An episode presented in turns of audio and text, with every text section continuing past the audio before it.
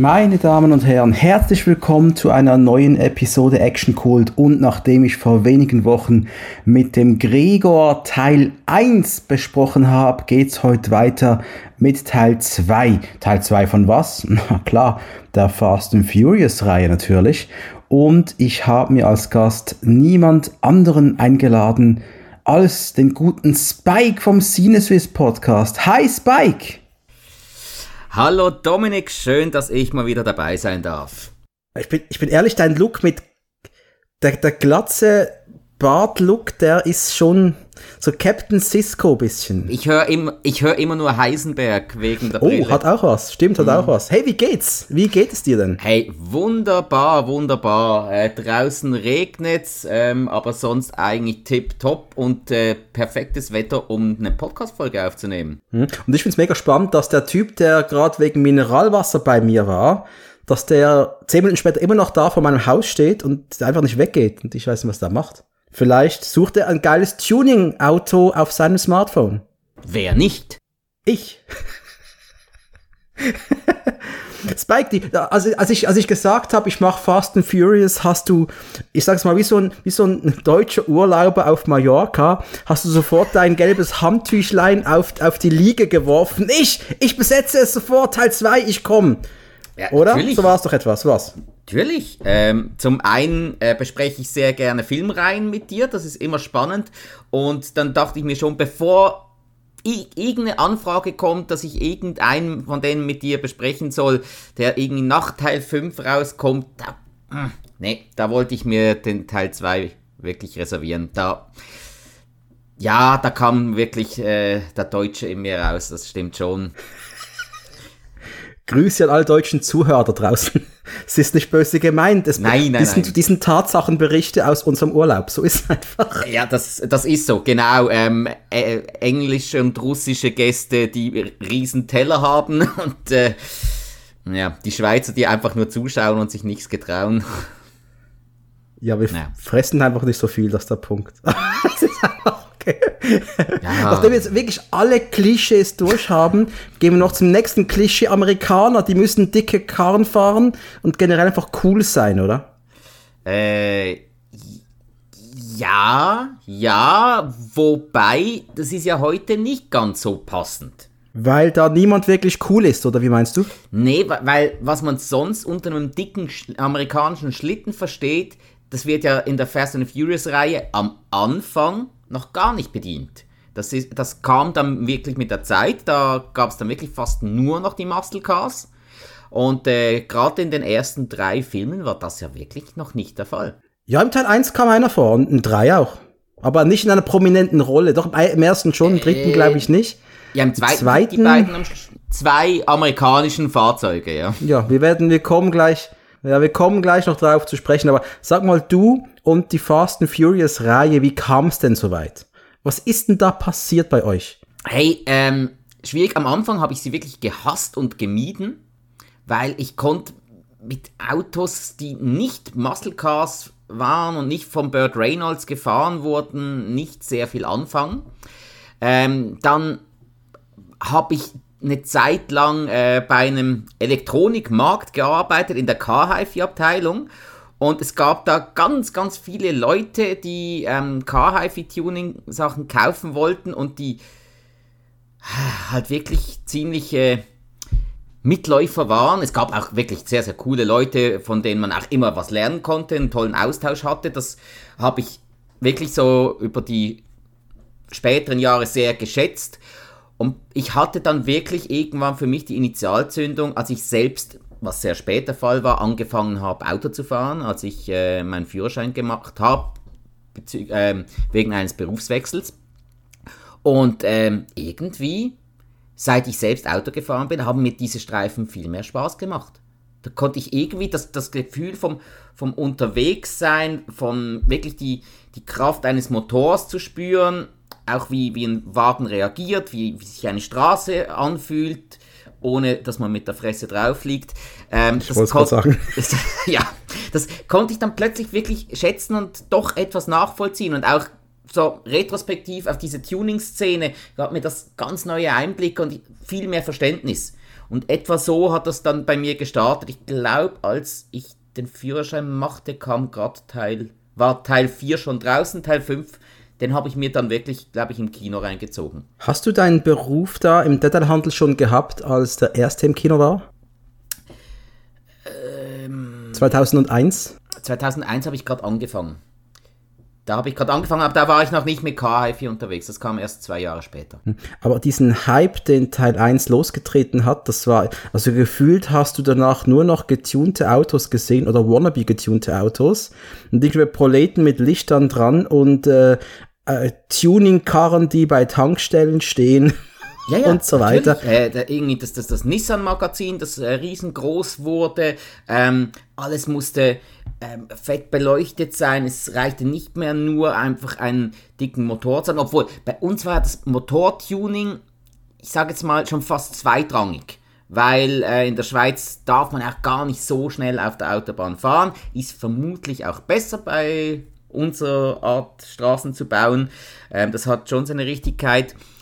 Aber bei uns war halt so das Styling and Profiling war halt bei uns schon sehr, sehr populär. Darum eben auch die Car-HiFi-Technik. Der Bereich, der wurde natürlich ausgereizt wie blöd. Es gab ja auch irgendwann, hatte jeder, der so einen Schlitten hatte, der irgendwas über 200 PS hatte, der hatte dann irgendwo im Auto diese Neonleuchten verbaut. Irgendwo. Und am besten, weil war ja nicht ganz erlaubt, war irgendwo noch ein versteckter Schalter. Das war so ein richtiger Sport, ähm, die Polizei da auszutricksen. Oh, ich habe jetzt das im Auto und keiner findet meinen Schalter. Also das war fast mehr der Sport, als äh, sein Säckchen mit Gras zu verstecken. Also wirklich, ey, ich, ein guter Freund von mir, der leider, leider nicht mehr unter uns weilt, der hat mich irgendwann mal überredet, ihm zu helfen, äh, in seinem Auto solche Lampen zu verbauen. Boah, was für ein Freak. Das, es durfte kein Kabel sichtbar sein. Alles musste beleuchtet sein, aber kein Kabel durfte sichtbar sein. Wir haben, glaube ich, für sechs so kleine Lampen sind wir sechs Stunden äh, dran gewesen, das Auto auseinanderzuschrauben, wieder zusammen zu schrauben, äh, Kabel verlegen, anschließen, irgendwo den perfekten Platz für diesen Scheißschalter zu finden. Ich habe ihm gesagt, du, Benny hat Spaß gemacht, machen wir nie wieder. ich habe zum Glück zwei linke Hände und war nie versucht, irgendwas an meinen Autos zu schrauben. Jedoch waren meine Autos auch nie Vorzeigekorossen für so einen äh, Autofilm. Äh, meine Kleinstwagen und Kleinwagen, die sind, dafür sind sie sparsam. Und ich muss ja auch nichts kompensieren, deswegen ist es auch völlig okay, dass man ein kleines Auto fährt. du musst ja brutal was kompensieren, darum fährst du kleine Autos. Jedenfalls, ähm, die Tuning-Szene hat mit dem ersten Film quasi ihren, ja, ihre Verfilmung gekriegt. Es gab einen Einblick in eine mögliche Tuning-Welt und ähm, der Film war, war ein voller Erfolg. Teil 1 ist richtig eingeschlagen. Vin Diesel ist eingeschlagen. Und auch Paul Walker irgendwie. Und dann hieß es halt, weil Hollywood schon vor 20, 22 Jahren so war, wir brauchen eine Fortsetzung, wir brauchen sie bald. Und zwei Jahre nach Fast and Furious war bereits die Fortsetzung am Start. Aber nicht so komplett, wie, wie man es gerne gehabt hätte, oder? Ähm, Universal hat ja damals auch die zwei Drehbücher geschrieben das eine in der Hinterhand, falls Vin Diesel jetzt doch mit dabei ist. Die haben dem ja auch eine ziemliche Summe geboten. Ich habe irgendwas gelesen von 25 Millionen. Aber der war wohl irgendwie gerade bei äh, Triple X am Drehen und hat auch gefunden, hey, die Fortsetzung, die ist so herzlos und die wirkt wie eine Fortsetzung aus den 80er oder 90er Jahren, äh, einfach um eine Fortsetzung zu machen. Kann ich jetzt nicht ganz unterschreiben. Vielleicht war es beim Drehbuch, das man ihm vorgelegt hat, wirklich so. Ähm, ich finde jetzt das, was schlussendlich rausgekommen ist bei Too Fast and Too Furious, ähm, eine etwas andere Schiene. Ich stehe aber vermutlich auch etwas alleine auf weiter Flur, weil er ist ja einer der schlechtest bewerteten Filme der Reihe, wenn nicht sogar der am schlechtesten bewertete. Ähm, trotzdem ist er mein Lieblingsteil. Vielleicht liegt das an Vin Diesel, vielleicht auch nicht. Ich weiß. Es liegt um, weil, weil er nicht dabei ist, meinst du? Du findest ihn so gut, weil er nicht da ist, der Vin Diesel. Es, es ist möglich. Ja, also ich muss wirklich sagen, also die Figur von äh, Dominic Toretto, ah, sie war nie meine Lieblingsfigur. Ich konnte selbstverständlich hatte ich keine Berührungspunkte mit ihm und konnte mich überhaupt nicht mit ihm identifizieren, außer jetzt mittlerweile mit der Frisur. Aber äh, ja, frisurentechnisch sind wir voll dabei, sind Familie, Mann. Ja, Familie also ganz ehrlich, wenn ich es mir aussuchen könnte, dann äh, würde ich auch eine Frisur tragen wie Paul Walker. Ich kann es noch nicht. ja, also du, also man hat Paul Walker zurückholen können der hat Interesse gehabt, der ist mit am Start. Diesel, ich kann vorstellen, dass Diesel sich gesagt hat, es war ja 2002, wo das gedreht worden ist, und man sah gerade, wie diverse profilierte Action-Darsteller, äh, die auf Rollen festgefahren waren, namentlich mal Herr Stallone, also ich nehme es mal als Beispiel jetzt, ja, seit, der hat Rambo Rocky gehabt und äh, war immer auf diese Rolle ein bisschen festgelegt auch und war Anfang 2000 Jahre eigentlich weg vom Fenster. Also seine Filme sind alle gefloppt und vielleicht hat Diesel das als Beispiel genommen, hey, ich habe gerade meinen Superstart in die Karriere jetzt, ich will es anders machen, ich will nicht festgelegt werden auf irgendeine strunzdumme Filmreihe mit Autos. 20 äh, Jahre später sieht die Welt ein bisschen anders aus. Wollte gerade sagen, hat wunderbar funktioniert bei ihm. Gratulation, Win, sehr gut. Ja, also Karriereplanung äh, kann er. Ähm, Perspektive vielleicht weniger. Ja.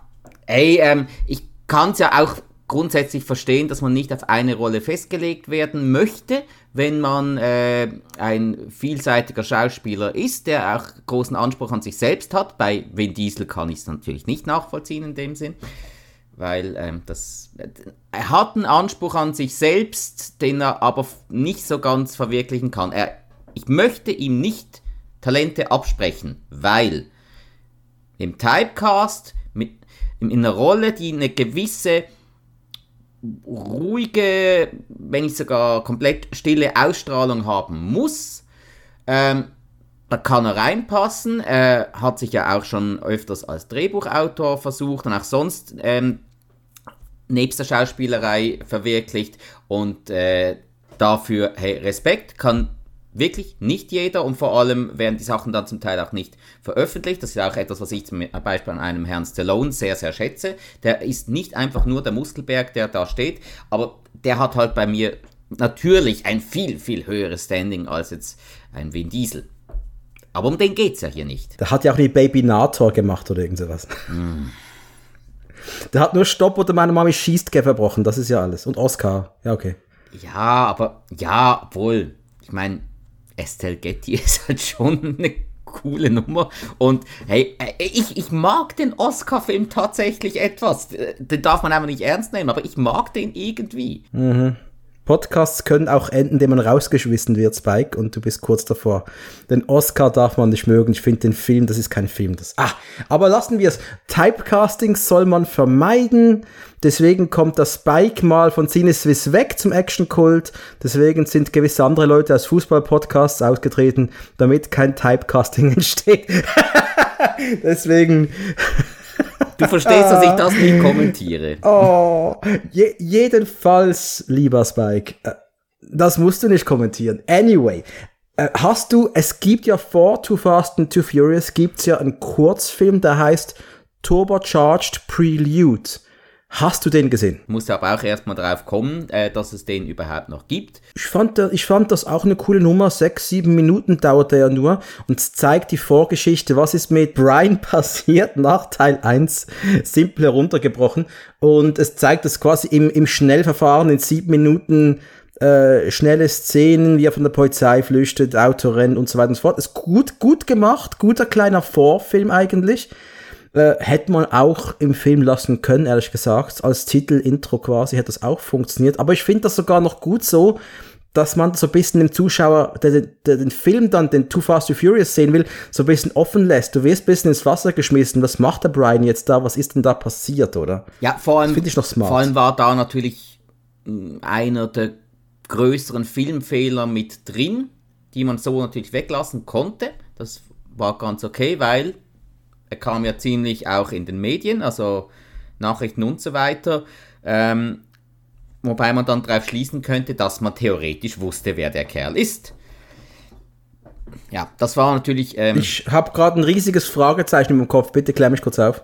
Ähm, es wurde ja nach ihm gefahndet.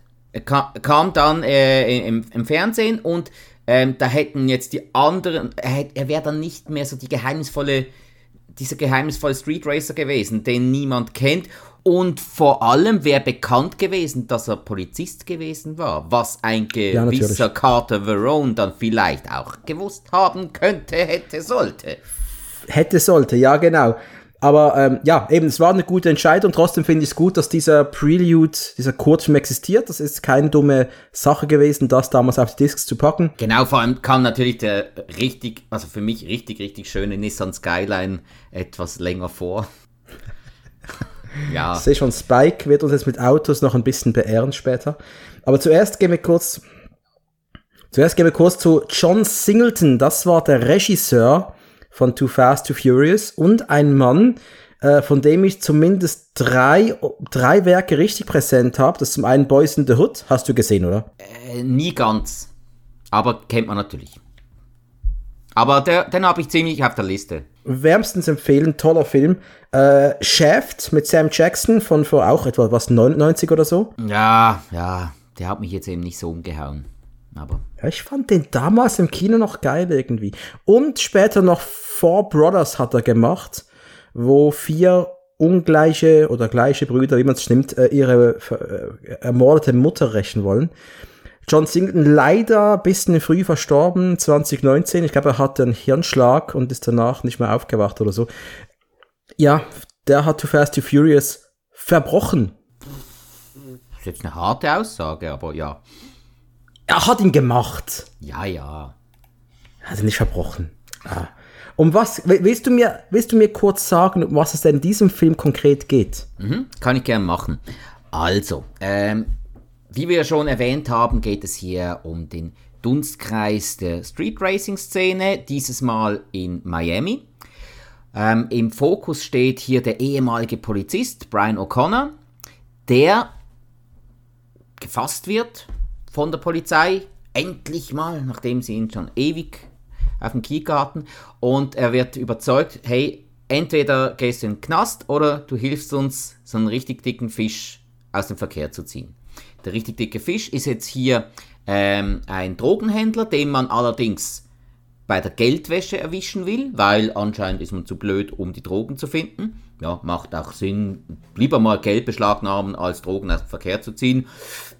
Ja, lassen wir das jetzt mal. Wir sind ja nicht äh, Justizvollzugsbeamte im Außendienst.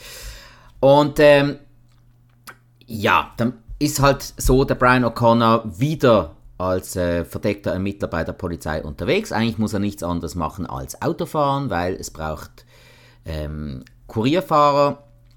Und er teamt jetzt hier mit seinem alten Kumpel äh, Roman Pierce, den man von Tyrese Gibson gespielt, hier zum ersten Mal sieht und den man dann auch später in äh, praktisch allen Fast and Furious Filmen ab Teil 5 sehen wird.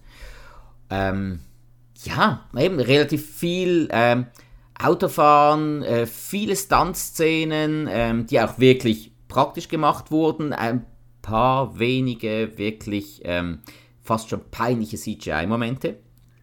Danke. Ja, die man wirklich hätte weglassen können sollen.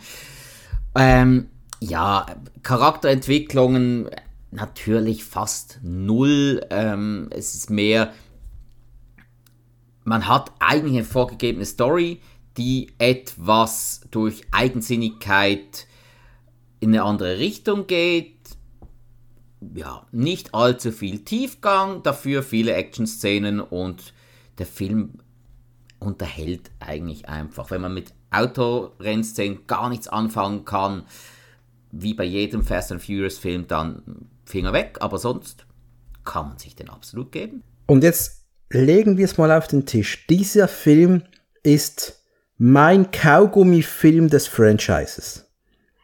Dieser Film ist für mich ein rosaroter Bazooka Joe Kaugummi. Denn ich weiß nicht warum, es ist einfach so, wenn ich an Matrix denke, da rieche ich Leder. Wenn ich an Casablanca denke, da rieche ich irgendwie Scotch oder Cognac. Wenn ich an Too Fast, Too Furious denke, da rieche ich einfach Bazooka Joe Kaugummi. Weil es einfach, das ist ein Kaugummi-Film. Das ist ein ganz einfacher, easy peasy Kaugummi-Film.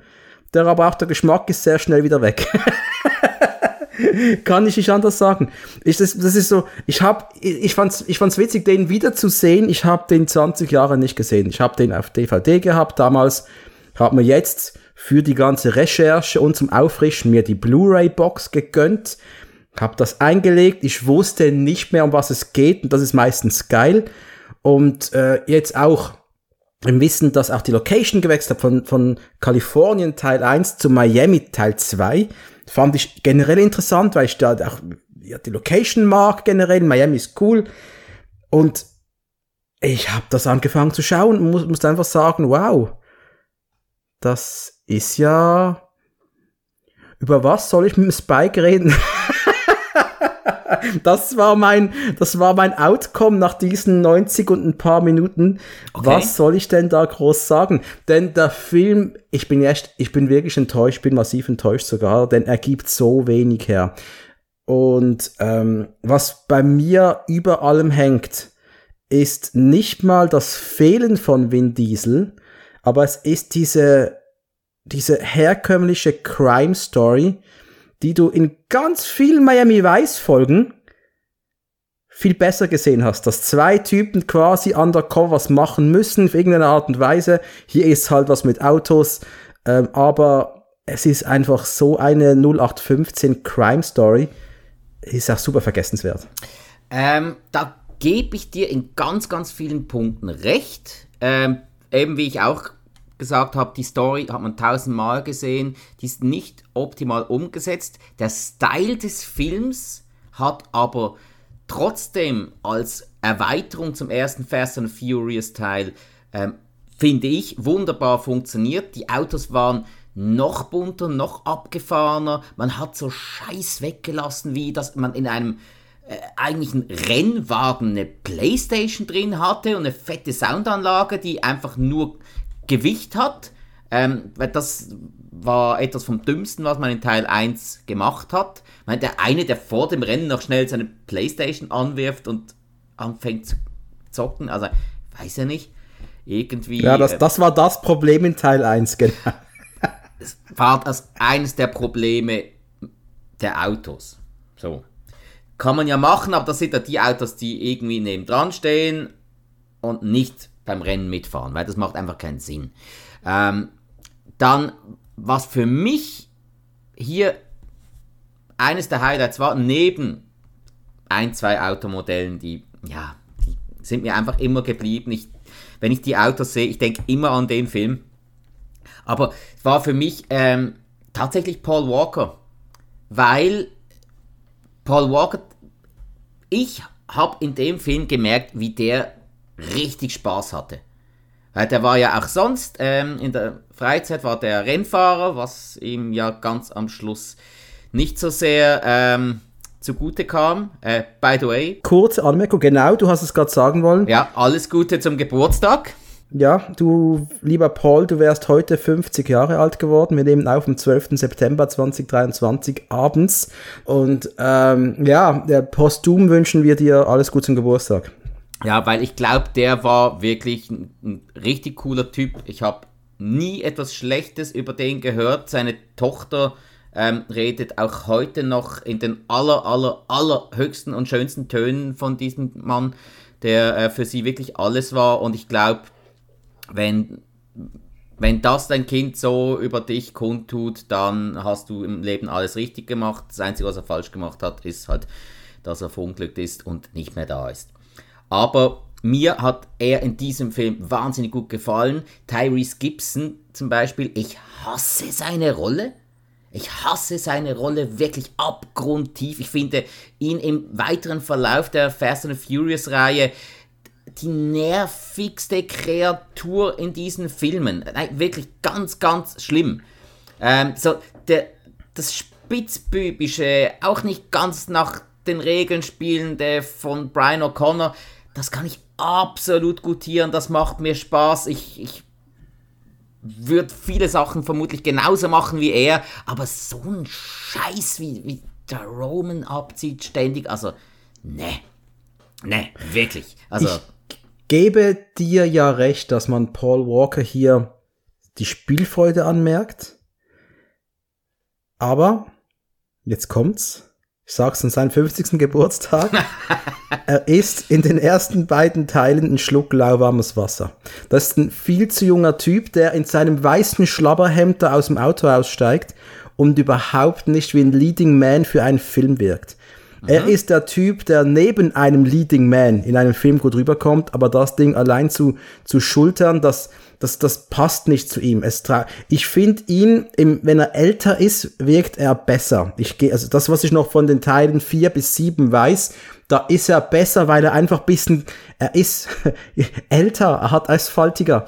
Aber dieser junge Schnös mit dem blonden Löckchen da, hey, sorry. Und auch wenn, ja, ich sehe jetzt auch die Ähnlichkeit zu Steve McQueen, es ist mir auch bewusst, im Gesicht ist da was aber er hat niemals diese Coolness eines Steve McQueen. Er ist Nachbars netter Bub, der ja. deine Tochter ja. ausführt und sie unbefleckt um 9 Uhr abends nach Hause bringt. Mhm. Das würdest du anders machen, das weiß ich. Das, ja, ich bringe sie erst um 10 Uhr unbefleckt nach Hause, genau.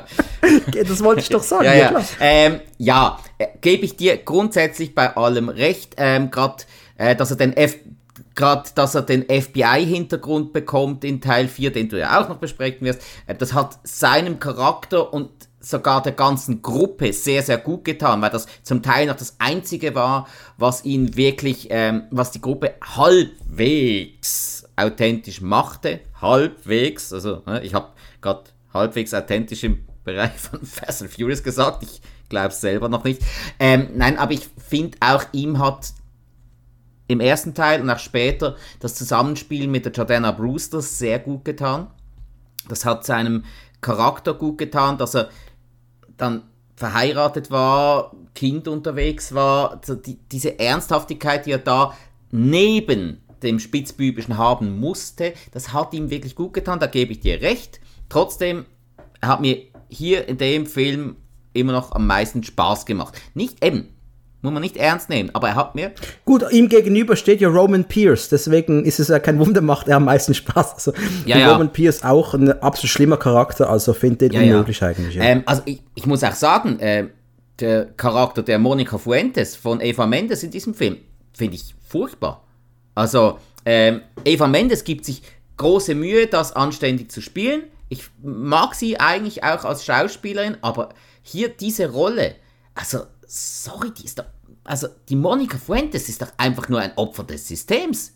Die wird einfach als Undercover-Agentin ähm, zum, zum Betthäschen des Bösewichts abgestupft und kriegt dann nicht mal halbwegs selbst hin, dem das Handwerk zu legen. Nein, dafür braucht es äh, diese zwei Idioten, die gerade mal fünf Minuten auf der Bildfläche erscheinen und quasi ihren Job einfach äh, komplett alleine in die Hand nehmen. Also, das, also das Frauenbild in diesem Film ist problematisch. Oh, und ich freue mich schon jetzt, wenn wir der einst über das Frauenbild in Miami Vice sprechen werden.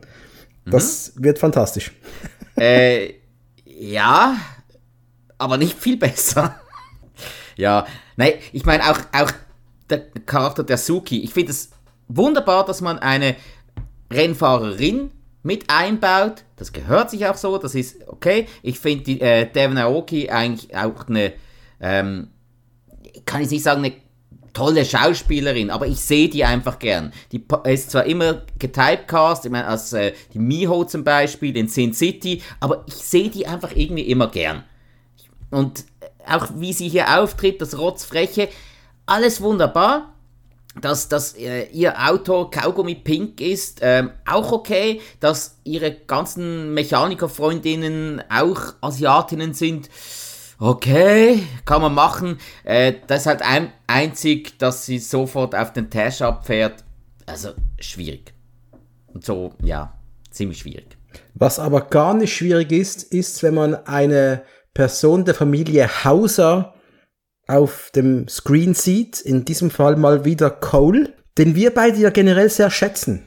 Ja, ja, das ist so. Äh, man höre sich unsere Yellowstone-Besprechung an, unbedingt sogar, weil äh, die war richtig, richtig cool. Ja, oder auch unsere A-Team-Besprechung, wo Papa Wings ja mitgespielt hat bei einer Episode, also sogar bei zwei Episoden, war Wings Hauser mit dabei. Diese Familie Hauser, die, ver die verfolgt uns noch unser Leben lang. Fantastisch, oder? Ja. Cole Hauser ist hier äh, als Bösewicht wirklich böse. Der hat wirklich was Diabolisches an sich, mhm. das gebe ich ihm sofort. Aber die Figur wurde trotzdem nicht wahnsinnig gut geschrieben. Nein. Also er hat eine, ein, zwei böse Szenen und das ist eigentlich nicht mal der Rede wert, aber er macht einfach seinen Part gut.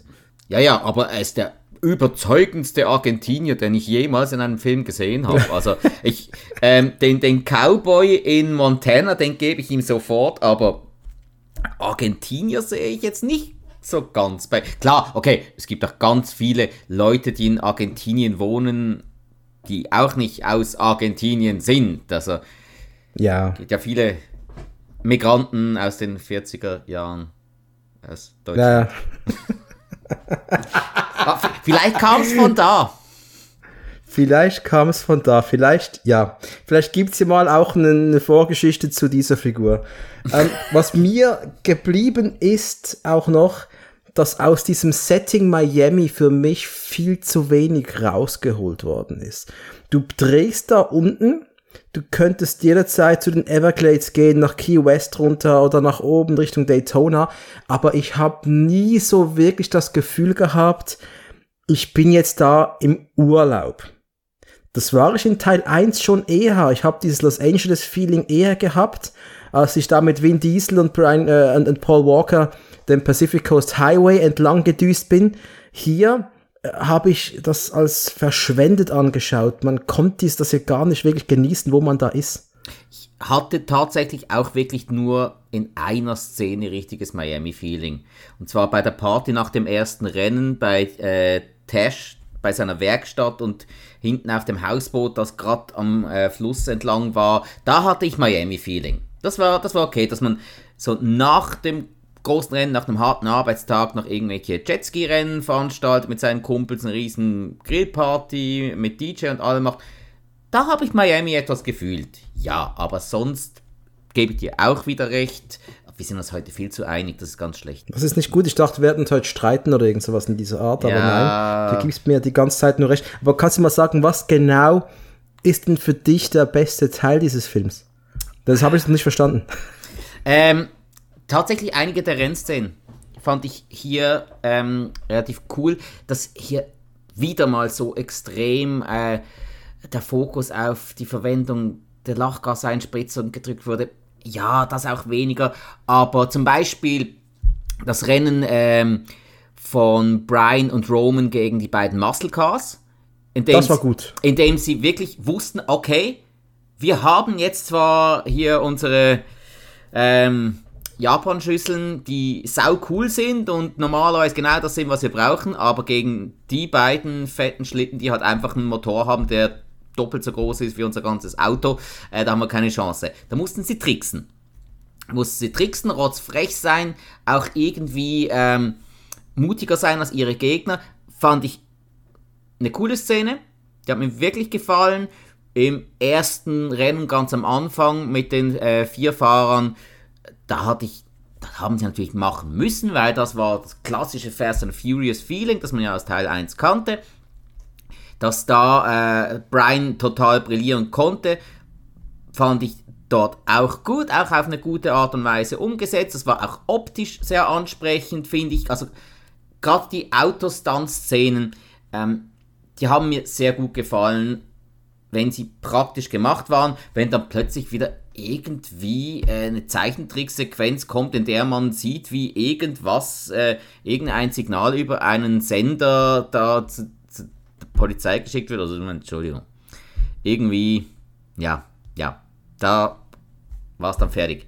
Ah, übrigens, hast du das mitbekommen? Äh, die Sender, die in den beiden Mitsubishis eingebaut waren, äh, weißt du doch, wie, die, wie das System hieß? Nee, keine Ahnung. Das sie überwacht hat. Das hieß Skynet. Ach echt? Ja, ja.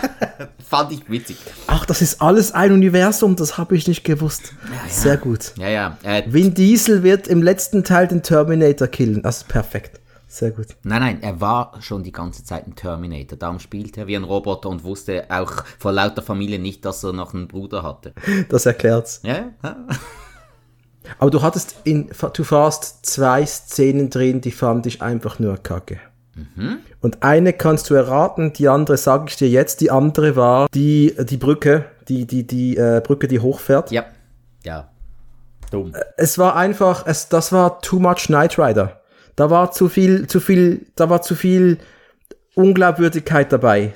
Das hat mein, da hat mein Disbelief schon angefangen. Ja, gut, vor allem, wieso sollte einer, der so ein Rennen veranstaltet ähm, und dann sogar die Möglichkeit bekommt, durch das noch Geld zu machen, wieso sollte der seine Fahrer quasi abzumurksen versuchen? Also, ja, weil ist, ja, also rein vom Winkel her ist da, wenn, gut, okay, wir reden von Fast and Furious. Was komme ich mit Realismus? Was komme ich mit Realismus? Ach, Ja, und wir lieben es, wenn schwarze Trans über Schluchten springen oder orange Dodge Chargers über Seen und Flüsse springen. Alles gut. Was sollen wir sagen? Aber man muss einfach ankreiden. Sag mal, der erste Teil hat so was Bodenständiges gehabt. Und beim zweiten scheint es schon anzufangen, man will hier Gummi, Gummimenschen zeigen, als beim ersten Teil, wenn Diesels Charger auf die Straße gekracht ist. Da hat mir alles weh gemacht. Bei diesem Sprung über die Brücke hat mir, hat mir nur meine Augen weh gemacht. Ja. Ja, ja, Das ist mein Problem, okay, das ist mein okay, Problem. okay, ja, ja. Nee, vor allem eben, wieso, also, wenn es dann halt so passiert, dass äh, die Brücke halt hochfährt, weil es halt einfach so ist und die Idioten haben nicht dran gedacht, das ist eine Sache, okay. Ähm, und dann hast du schon so ein Tempo drauf, da kannst du nicht mehr bremsen, dann fährst du drüber, okay. Kann man machen, aber die Brücke extra hochzunehmen, ja, den Punkt gebe ich dir, war taktisch nicht clever. Und es war auch nicht gut gemacht. Die Szene war auch nicht gut gemacht. Die Sprünge waren Quatsch. Es war schlechtes CGI. Ja, Und wenn sie es echt gedreht haben, dann sieht es einfach schlecht aus. ähm, sie haben, äh, das was ich gelesen habe, war, mit drei Autos haben sie es echt gedreht. Ein, weil sie haben überall äh, mega Überrollbügel reingebaut. Einzig ähm, bei der Suki haben sie es nicht ähm, komplett echt gedreht, weil die hatte ja ein Cabrio.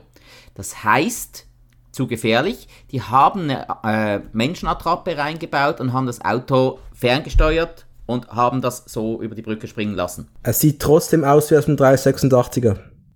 Sieht richtig schlecht aus. Aber das ist ja nicht mein Hauptproblem. Was, lieber Spike, ist die dümmste und schlechteste Szene des ganzen Films für mich? Sag es mir. Für dich? Und du weißt es. Sie ist sehr pseudo-cool. Und hey, Überraschung, sie findet in einem Auto statt. Äh, oh, me meinst du, meinst du das Anstarren beim Fahren?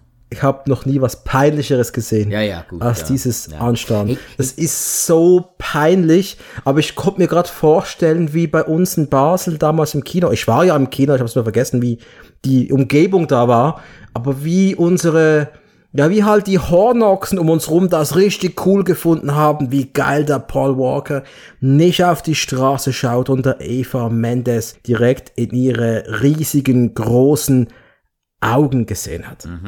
Und danach musste man das auf äh, dem guten alten Barfüßerplatz noch nachspielen. Ja, genau richtig. Richtig, genau Macht so man, glaube ich, bis heute noch. Ja, ja. Ja, ja, ja, ja. Ja, der war doof. Gut, aber Gut, ich gebe aber zu, mein bester Freund mit seinem Camaro hat auch gern mal mit mir eine Runde über den Barfü gedreht. Aber nicht, dass ich das freiwillig gemacht habe. Aber es, ich, es ist halt, wie es ist. Ja, aber mein, ist, ja- ist ja klar, warum, warum das Blödsinn ist, weil äh, von wem hat der Brian das? Vom Roman, also Blödsinn, Logo. Ja, eben. Schlechter Einfluss. Der Roman war ein ganz schlechter Einfluss auf diesen Brian. Es ist ganz einfach. Ja, schlimm, schlimm, schlimm. Die falschen Freunde in der Jugend. Was ich auch noch ganz speziell finde, die haben für die Szenen diesen Autos, weil das so viel, hast du vielleicht auch nachgelesen, weil da so viel Neonbeleuchtung war, mussten die einen Spezialisten am Set haben, der, der, der nichts anderes gemacht hat, als darauf zu achten, wie dieses Neonlicht von der Kamera eingefangen wird. Das ist doch auch absoluter Blödsinn. Nee, ist doch nachvollziehbar. Äh, dann hast, willst du eine bestimmte Technik verwenden und ähm, zollst dem auch Kredit, indem dass du Leute einstellst, die sich damit auskennen. Das finde ich jetzt absolut cool eigentlich sogar. Ähm, gibt auch mittlerweile immer wieder ganz, ganz viele Regisseure, äh, auch aktuelle, die immer mehr diesen 80er-Flair einsetzen wollen und Neonbeleuchtung äh, benutzen wollen in ihren Filmen. Und wenn man es schon macht, dann halt richtig. Das ist Neon wichtig. ist auch geil. Also ich mag ja, ja, ja, Neon, aber es ist einfach bei diesem Film über die, auf die Spitze getrieben. Ich habe vor ein paar Tagen, das Wochenende, habe ich einen Film gesehen mit Dolph Lundgren. Mhm. Der heißt Acceleration. Und da geht's, um was geht's da eigentlich? Es geht um irgendeine so Tante da, die Dinge macht. Es ist absoluter Quatsch. Und je, in jeder Szene hast du Neonbeleuchtung. In absolut jeder Szene. Und äh, ich zitiere jetzt mal Kollege Tom Burgas, so plus minus, der gesagt hat, oder geschrieben hat auf Letterbox, dass ihm diese Beleuchtung sehr gefallen hat. Mhm. Und ich so, was? Grüße an Tom. Aber, Aber nein. Wenn, Nein. wenn wir schon bei der Optik des Films sind, ist mir ein spezielles Anliegen, noch jemanden von der Crew besonders hervorzuheben, wenn ich darf. Mhm. Und zwar den Kameramann. Weil ich habe, glaube ich, noch selten die Gelegenheit gehabt, dass ich in einem Podcast sagen konnte, von diesem Kameramann hat jeder und jede, die jetzt zuhört, bestimmt irgendeinen Film gesehen. Und das ist, also ich glaube, gerade hier bei Action Cult ist das ganz klar der Fall, weil der gute Mann heißt Matthew F. Leonetti. Ich glaube, der Name selbst wird den wenigsten was sagen. Aber wenn ich da mal anfange, Filme aufzuzählen, da, da, da, da kriegst du feuchte Augen. Das ist, das ist unglaublich. Also für uns beide als Trekkies zum Beispiel Star Trek der erste Kontakt, Star Trek der Aufstand, den man wieder vergessen kann, Butterfly-Effekt, äh, Strange Days, dann äh, haben wir Species 2 zum Beispiel. Nicht, dass der Ober mega gut wäre, aber geben wir es mal zu, die meisten von uns haben den gesehen. Dann und wieder 48 Stunden. Hard to Kill. Red Heat, also ja? Ich glaube, glaub, es gibt niemanden, der Action Cult hört und Red Heat nicht gesehen hat. Sag ich jetzt einfach mal. Und, oder noch nie Hard to Kill gesehen hat. Ja, oder Phantomkommando. Äh, Lisa, der helle Wahnsinn, der, der, hat so viel verschiedene Sachen gemacht. Äh, also er hat nur die Creme de la Creme gefilmt. Das ist doch toll. Ja, oder, ja. oder Sigal und seine spätere Frau. ja, so, aber ja. okay, gut, aber äh, ja, ich kann über die Kameraarbeit nicht mal viel Schlechtes sagen, ehrlich gesagt. Ja. Äh, bin ich ehrlich. Aber ich, ich finde, der Mann ist verschwendet in diesem Streifen. Sag ich zu jemandem, der Hard to Kill auch gefilmt hat, aber ich, der Mann ist schon ein bisschen verschwendet hier. Es ist ja nicht so, als ob jetzt hier. Okay, so eine richtig geile Szene hat's doch. Mhm. Und zwar zu Beginn, als Brian das Rennen fährt und äh, ins Ziel slidet und die Kamera zeigt direkt auf ihn und du siehst, Paul Walker hat diesen Stunt selbst gefahren. Ja, hat er. Das ist geil. Das mhm. ist sehr, sehr, sehr geiler Move. Und was hat auch wieder trotzdem für die Kameraarbeit spricht, du hast vorhin gesagt, dass du, wenn du an den Film denkst, sofort an Bazooka Joe Kaugummi denken kannst. Das heißt, der Film hat ein gewisses Alleinstehungsmerkmal. Es ist nicht der ist nicht einfach so wie jeder andere Film, der irgendwie Anfang 2000 rauskam. Der hatte eine etwas eigene Optik. Und das ist halt schon einem guten Kameramann geschuldet, der sowas hinkriegen kann. Und Oder es könnte auch wegen Sukis Autos sein. Natürlich. Also es kann schon sein, dass das Auto bei mir extrem, ein pinkes Auto bleibt bei mir vielleicht hängen. Ich weiß es gar nicht ganz War genau. meine erste Assoziation. Ich weiß, vielleicht magst du dich auch noch erinnern äh, in einem Dorf, das nicht weit von unseren äh, äh, Aufwachsstätten weg war, in äh, Frentendorf, ja. vor etwa 20 Jahren, stand bei einer äh, bestimmten Autogarage ewig lang ein Porsche 911 in Knatschpink. Ja, Sie, natürlich, klar, klar, ja. klar. Natürlich, natürlich. Und da hat es auch einen Smart-Turm gehabt. Ja, ganz genau. Ganz genau. Der Herr weiß, Das von weiß was ich alles rede. noch, ja. Ja, ja, klar, klar. klar. Ja, natürlich. Ich, ich, ich bleibt kenne meinen Barrio-Mann. Ja. Aber ja, ich habe halt, mein, mein Leben hat auch einen guten Kameramann offensichtlich, wenn ich solche Dinge noch weiß. Ja.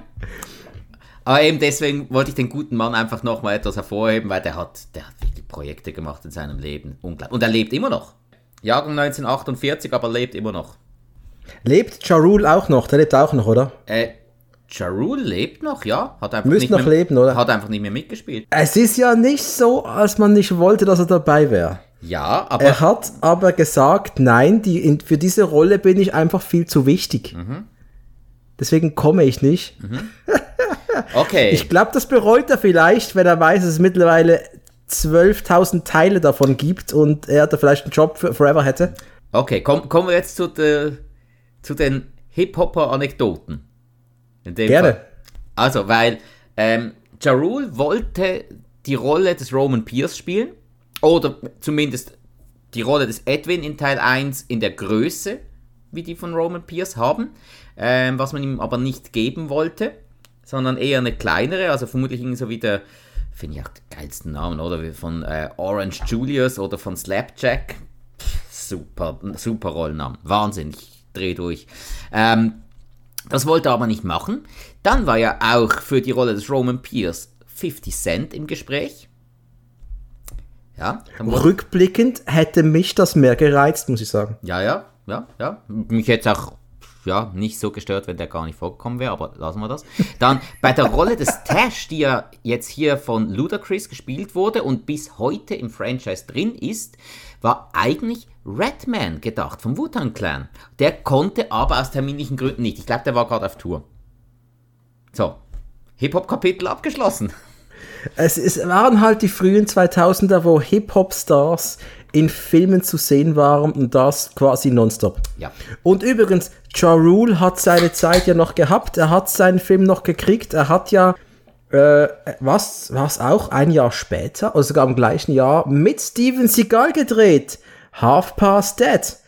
Und wie ihr wissen wollt, wie gut Half Past Dead ist, dann bleibt doch noch ein bisschen dem Action Cult Podcast treu. Wir werden bald dahin kommen. Oh boy. Okay. Ja gut, der Redman hat ja auch noch einige Filme äh, gemacht später. Also ja, schauspielerisch ging es bei dem schon noch ein bisschen ab. Da durfte sich etwas austoben, aber in so ein großes Franchise reinzukommen, schafft halt nicht jeder. Man muss schon in den richtigen Momenten richtig dumm sein, um das hinzukriegen. Ups.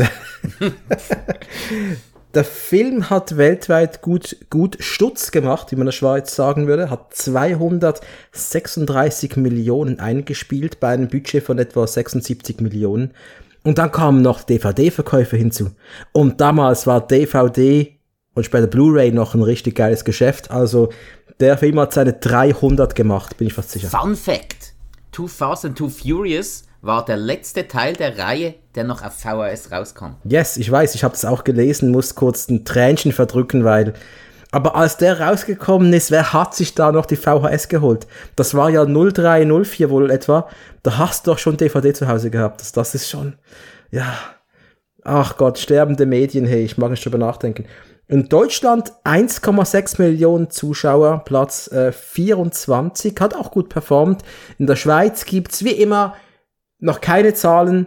Immer noch, wenn irgendein Schweizer zuhört, der mehr weiß, wo ich das einsehen kann, wie gut Schweizer Filme performt haben im Kino, bitte mir melden. Ich wäre sehr, sehr dankbar.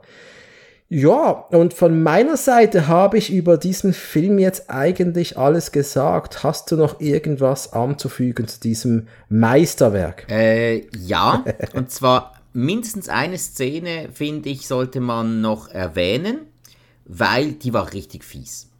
Und die, oh, die, hat, die habe ich, ja klar. Klar. weil, und die hat natürlich auch richtig geholfen, dass man äh, Carter Verone, gespielt von Cole Hauser, auch wirklich als richtig dreckigen Bastard äh, ernst nehmen konnte. War auch die einzige Szene, die ich noch gewusst habe. Äh, verständlich, verständlich. Also, we- wenn du irgendjemanden von einer Gewaltszene erzählst und sagst, hey, Ratte auf dem Bauch, Metalleimer drauf, Bunsenbrenner, dann weiß der, es ist Too Fast and Too Furious. In der Regel. Es gibt sogar, denke ich, sehr viele Leute, die nur diese Szene des Films überhaupt kennen, auch wenn sie den Film nicht gesehen haben. Die erinnern sich nicht, dass sie Nissan Skyline gesehen haben, der wunderschön aussah. Äh, die erinnern sich nicht, dass das der Film war, in dem äh, Vin Diesel nicht mitgespielt hat, weil die gucken den Film dann einfach nicht. Aber das ist eine Szene, die man sonst kennt. Ähm, war natürlich auch irgendwie witzig, weil äh, auf der Gegenseite war ja äh, Mark Boone Jr., den man natürlich als Bobby Elvis kennt aus Sons of Anarchy. Das war die erste Rolle, in, dem, in der ich ihn jemals gesehen habe. Glaube ich. Außer dein Kollege vom Sinneswiss Podcast, Patrick Hill, er wird diese Rolle nicht kennen, weil er hasst Sons of Anarchy. Er hat es einfach nie geschaut. Ja, stimmt. stimmt. Hm. Ja. Ich grüße den Sinneswiss Podcast trotzdem. Ja, ja, aber ja, diese Szene ist mir geblieben, weil es ist einfach nur, auch was Kohlhausers Figur sagt, wie die Ratte wird irgendwann so, die wird einfach nur unter diesem Eimer weg und die wird sich durch deine Bauchhöhle durchgraben. Genau. Und dann bist du einfach ja, ja kaputt. Klar, irgendwie, ich habe jetzt beim Widerstand noch gedacht, ah, ja, ging jetzt das nicht etwas zu schnell? Hm, dann, ja, der Eimer ging dann weg und die Katz- und Beißspuren, die waren schon ziemlich stark. Und das war ja noch nicht mal das Schlimmste, weil das war ein korrupter äh, Detective und also sorry, mit sowas musst du rechnen. Aber was danach kam, das, das war richtig hart. Wenn du nicht machst, was wir sagen, dann wird die Ratte deine Frau besuchen, deinen Sohn besuchen und deine Tochter besuchen. Wow, das war richtig, richtig badass. Das, ja, mit so einem Schwein willst du einfach nichts zu tun haben. Und vor allem willst du nicht äh, Probleme haben mit dem.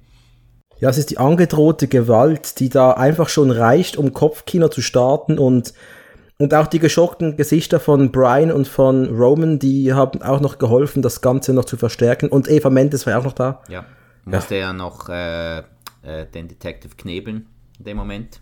Ja, ja. Ja, das war, das, das war sicher die härteste Szene des ganzen Films. Ich, würde sogar sagen, war eine der härtesten und brutalsten Szenen der ganzen Filmreihe. Für mich. Ja, das denke ich auch, ja. Ja, das glaube ich. Also, das, was ich noch weiß, ja, das ist die härteste wohl. Aber ich bin immer noch frag, also, ratlos, warum du diesen Teil als besten siehst. Ähm, eben, wirklich wegen den Autoszenen, wegen der auch gewissen Leichtigkeit. Also die anderen Filme, äh, da, da, hat man so, man soll sie ja fast ernst nehmen. Man will, gerade mit dem Dominic Toretto will man ja Atmosphäre schaffen und Tiefgang simulieren, der nicht da ist. Und das macht man hier nicht. Man lässt die Leichtigkeit ähm, einfach laufen. Ähm, paar coole Autos, ähm, fahren, was das Gaspedal hergibt. Und auch eben die etwas spezielle, ja, komm, sagen wir jetzt einfach die spezielle Kaugummi-Optik, wir bleiben dabei. Das trifft es eigentlich. Die, die, hat mir irgendwie einfach gefallen. Und eben der Film hat eine Leichtigkeit. Ich muss mich überhaupt nicht überwinden, den Film zu schauen, weil ich weiß, ich werde für mich gut unterhalten, Kopf ausschalten, alles gut, wunderbar. Du hast keine riesigen physischen Auseinandersetzungen, du hast ein bisschen Geballer, aber hauptsächlich siehst du einfach Autos, die äh, über den Asphalt brettern. Und ja, wenn du das willst, dann kannst du total bei dem Film bleiben. Also, als hätte John Singleton gesagt, äh, so wie ein Fußballtrainer, geht's, gebt's raus und habt Spaß. Ja. Ja. Ganz einfach. Ja, warum nicht? Klar. Ja. Mm, mm. Okay, auf IMDb steht der Film bei einer 5,9. Und ja, das ist nicht gerade top-notch, aber könnte noch schlimmer sein. Ganz ehrlich, wenn ich ein Schlussfazit noch kurz ziehen darf für mich, ich werde mir den in 10, 15 Jahren vielleicht nochmals anschauen, wenn ich wieder alles vergessen habe. Und wer weiß, vielleicht wird er bei mir auch höher gewichtet. Dann ist kein Schuss in den Ofen kompletter, aber ist halt verglichen mit Teil 1 für mich schon ein Rückschritt. Und ja, äh, trotzdem, Ich bin sehr gespannt, wie sich diese Reihe jetzt weiterentwickelt, denn ich bin da gerade auf einem spannenden Trip und äh, Spike, ich kann mich wirklich nur bedanken, dass du diesen Teil 2 mit mir bestritten hast. Sehr, sehr gern, habe ich wirklich gern gemacht, war mir eine Freude, mich darauf vorzubereiten. Man glaubt es kaum, aber es war so, weil ich musste ja nur zwei Teile schauen. und ja, wir haben es ja schon mehrmals jetzt in dieser Folge angedeutet, dass Spike und ich schaffen in einem langwierigen Projekt. Da sind wir beide auch nicht, noch nicht super schnell dabei. Das kann wirklich noch lange, lange dauern. Mhm. Aber wir haben die beiden Worte Miami und Weiß schon mehrmals gedroppt in dieser mhm. Episode. Ja. Und gebt uns Zeit, gebt uns viel Zeit. Und dann kommt da irgendwann, und ich befürchte, es wird ein Zweiteiler Spike. Diese Episode wird groß. Ich befürchte es. Hm. Wenn wir das machen, die könnte lang werden. Ja, also die, ja, die wird mindestens so viel Zeit wie die A-Team-Folge brauchen. wie geht's weiter hier? Nun, in einigen Wochen spreche ich mit der nächsten Person über Teil 3 Fast and Furious Tokyo Drift. Und für diese Episode habe ich jemanden reaktiviert, der im Podcast Game ein bisschen äh, sich rar gemacht hat, denn es kommt eine wahre Podcast-Legende zurück, Tom Burgas. Und ich freue mich jetzt schon tierisch. Und Spike, ähm, ich entlasse dich in deinen wohlverdienten Urlaub, wollte ich schon sagen, nicht Urlaub. Du bekommst keinen Urlaub. Feierabend, Feierabend, Feierabend ist das richtige Wort. Das war ein langer Tag, sorry. Feierabend, okay. Damit ist gut, kann ich oder? leben. Feierabend ist gut. Sehr gut. Und an euch da draußen, wenn ihr uns einen Gefallen machen wollt, ich wiederhole es mal wieder, ich sag's nicht immer, äh, wir verdienen kein Geld mit dem Spaß, was wir hier treiben. Das machen wir just for fun. Wenn ihr uns nur ein bisschen mögt, gebt uns doch uns, das ist der Action Cult Podcast und Spikes Cineswiss Podcast bitte gebt uns doch ein paar schöne Sternchen. Alles über vier finden wir super geil, wir sind super dankbar, macht uns glücklich, hilft bei unserer Reichweite und generell Feedback ist immer toll. Ihr könnt uns schreiben. Sinnesways ist erreichbar über Instagram, über Facebook. Ja, vor allem Instagram, äh, glaube ich. Facebook. Ja, hauptsächlich äh, Instagram. Vor allem, hey, auch die Leute, die kein Schweizerdeutsch verstehen, ey, schaut mal auf unserem Instagram-Kanal rein. Wir sind immer wieder mal im Kino an Filmfestivals, ähm, haben sonst irgendwie ähm, lustige Sachen im Kopf, die wir hauptsächlich wir lustig finden, aber äh, ab und zu auch äh, gewisse Leute, die viel Spaß verstehen, auch mal. Und ihr habt die finden. richtigen Stars in der Sendung. Denn die richtig großen Stars wie Emil Stein fucking Berger. Mhm. War zwei, Muss man mal sagen, war, Emil Steinberger. War zweimal, zweimal bei euch. Ja, kommt vermutlich jetzt jedes Jahr. Ihr habt sogar Geraldine Knie gehabt, oder? Was, Geraldine? Nee, was, Geraldine, was laber ich da? Nein, nicht Geraldine Gysi. Nein. Wer ist Gasser? Nein, die Gasser. Gasser, nein, Caroline Rasser. Caroline, Rasser. die, ja, äh, Geraldine Knie, Caroline Rasser ist doch kein Problem, ist das Gleiche. Äh, ist das, das Gleiche? Ich, ich spreche mit Die eine macht Zirkus, die andere Theater. Ich spreche mit beiden sehr gern. Die stehen beide äh, im Dienste der Unterhaltung. Ist doch toll. Jo. Und beides Legenden absolut. Ja, und ihr habt schon Christian Platz da gehabt, ja. den riesigen Bekannten, und ihr habt schon mich da gehabt, ihr habt nur die Großen. Nein, hört rein, Sinneswiss, geiler Podcast, ich höre immer wieder rein und hole immer die Leute zu mir, um bei mir mitzumachen, deswegen rege Austausch. So, Spike, genug gelabert, Zeit für Feierabend, ich mag nicht mehr und bis zum nächsten Mal. Macht's gut da draußen. Tschüss zusammen. Ciao.